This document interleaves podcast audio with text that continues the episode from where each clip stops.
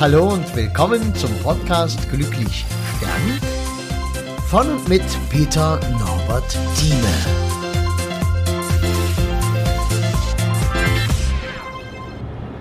Ja, hallo und schön, dass du da bist.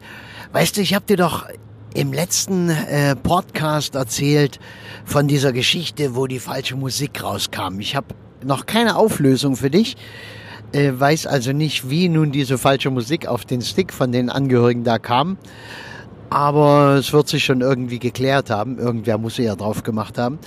Und ich habe dir auch erzählt, wie sehr mir das ähm, die ganze, ähm, den ganzen Erfolg quasi oder das Gefühl, dass diese Rede gut war, genommen hat. Und ich hatte an demselben Tag abends ähm, noch ein Gespräch mit äh, Angehörigen von einem 91-Jährigen. Die Ehefrau war auch mit da. Ja, ich weiß nicht, wie alt die nun genau war, halt ein bisschen jünger. Und 91 Jahre. Und weißt du, und an dem Abend, als wir das Gespräch dann durch hatten, da haben die Leute äh, gesagt, ihnen geht's jetzt schon besser. Nur allein dadurch, dass die mit mir geredet haben und dieses Gespräch führen konnten. Und Sie freuen sich quasi auf die Beerdigung oder dass ich die mache.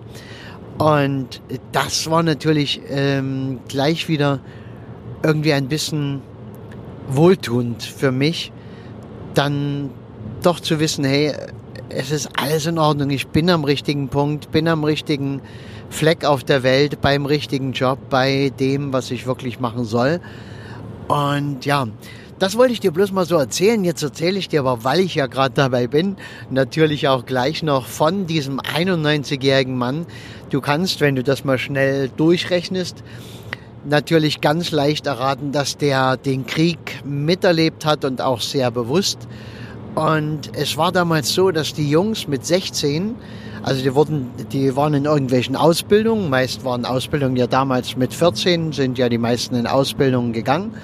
Und die haben dann einen schnellen Abschluss so gemacht, einen provisorischen Berufsabschluss sozusagen, und wurden dann zum Reichsarbeitsdienst eingezogen. Und äh, da waren die dann sonst wo. Das war nicht einfach so von zu Hause aus mal am Tag irgendwo arbeiten gehen in einer Bombenfabrik oder so, sondern die waren beim Reichsarbeitsdienst in Lagern untergebracht. Er war zur damaligen Zeit in der Region Königsberg untergebracht, also der Osten.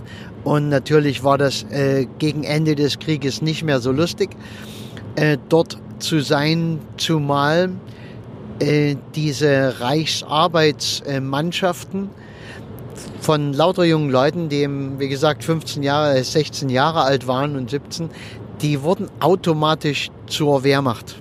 Und das hieß, der war, erst hat er normal irgendwas gearbeitet, gebaut, getan, was auch immer man da braucht.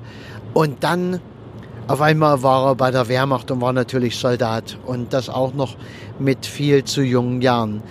Er ist zu Fuß, mussten die ganzen Jungs äh, zu Fuß von Königsberg bis nach äh, Hamburg, weil die vor der Front quasi fliehen mussten und evakuiert wurden oder im Rückzug waren der Armee und auch nicht so richtig einsetzbar waren wahrscheinlich die Jungs. Jedenfalls hatte er Glück und äh, ist nach Hamburg gekommen und dort dann in Kriegsgefangenschaft, zum Glück in englische Kriegsgefangenschaft gekommen.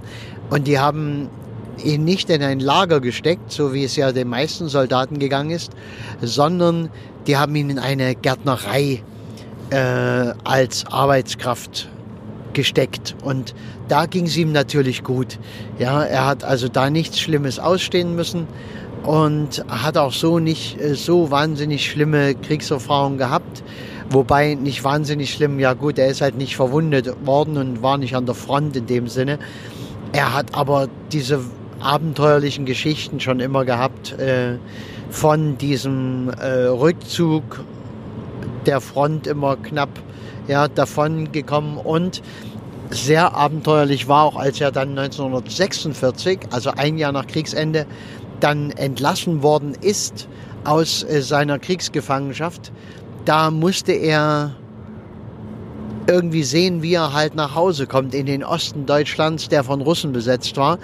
Und das war auch nicht so eine einfache Geschichte. Und äh, es fuhr ja kaum eine Bahn. Es war, waren katastrophale Zustände, ganz einfach. Keiner hatte Essen übrig und er hat sich da irgendwie durchgeschlagen.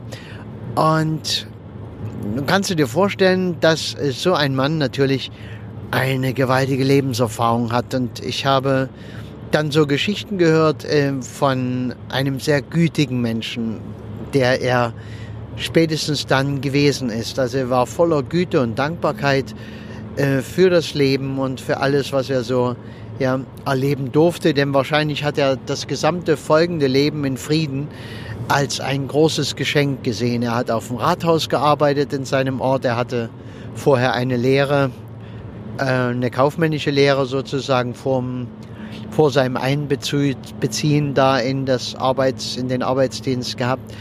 Und es gab natürlich nach dem Krieg kaum noch Leute, die überhaupt irgendeine Ausbildung hatten. Und so ist er aufs Rathaus gekommen in seinem Ort, in seiner Stadt und äh, kon, war dort bei Zeiten auch ein Abteilungsleiter für Rechnungswesen und solche Dinge, weil er einer der wenigen war, der halt halbwegs Ahnung hatte von sowas.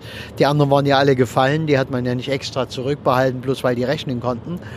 Und dann äh, wurde die wurde bei Zeiten in den 50er Jahren wurde die Polizei umstrukturiert. Es wurden also alles, was früher noch mit Nazi zu tun hatte und irgendwie eine Vergangenheit hatte, die mit Hitler in Verbindung stand, was ja nun sehr viele waren, wurden rausgehauen und man strukturierte und wollte eine ganz neue Polizei aufbauen. Und da ging die Order raus, dass das Rathaus einen Menschen für den Aufbau dieser neuen Polizei zu stellen habe, einen jungen Menschen. Und naja, er war halt der einzige junge Mensch dort an dem Rathaus und wurde quasi an die Polizei weitergeleitet und delegiert. Also ein weiteres Mal in seinem Leben hat er eine Uniform anbekommen, ohne dass er es so richtig wollte. Er ist einfach da so reingerutscht.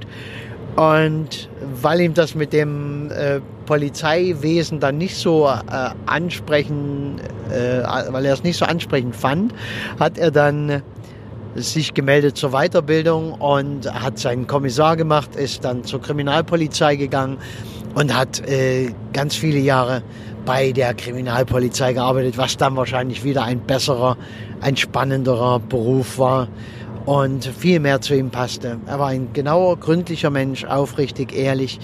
Ja, und ja, es gibt nur Gutes zu sagen. Ja, das soll es auch schon gewesen sein dass du wieder eine Geschichte hast.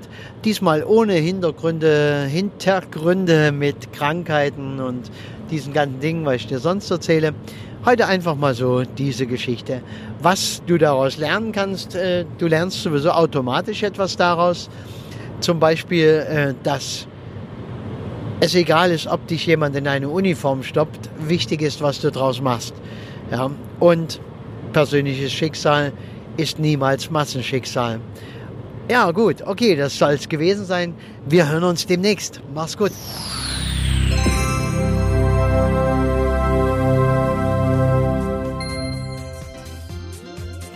Ja, und das war's auch schon wieder.